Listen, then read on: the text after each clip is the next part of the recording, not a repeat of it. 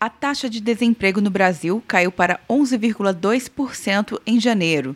São 11,9 milhões de desempregados, em comparação aos últimos três meses de 2019, de 12%, de acordo com dados divulgados pelo IBGE nesta sexta-feira. Segundo a analista da pesquisa, Adriana Bering, a diminuição do desemprego vem acompanhada de menores salários. A gente assiste ainda uma expansão da carteira de trabalho, ainda muito influenciado pelos bons resultados dos meses de novembro e dezembro de 2019. A ocupação ela tem até expandido, de fato ela vem expandido, mas por meio de ocupações de baixos rendimentos, de baixos salários. Então, tem mais gente trabalhando, no entanto, com rendimentos menores. A população ocupada no país é de 94,2 milhões de pessoas. 40,7% delas estão na informalidade, ou seja, 38,3 milhões de trabalhadores.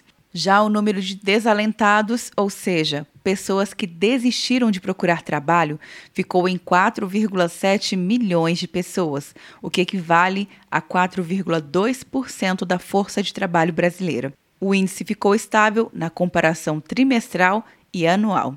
Atenção, você que fez o Enem! Sua nota pode valer uma bolsa de estudos de até 100% para os cursos de graduação à distância da Uninter. Isso mesmo! Até 100% de desconto em mais de 90 cursos. Transforme seu futuro. Acesse o site e inscreva-se agora. Uninter, a melhor educação à distância do Brasil. Uninter.com De Brasília, Luciana Castro.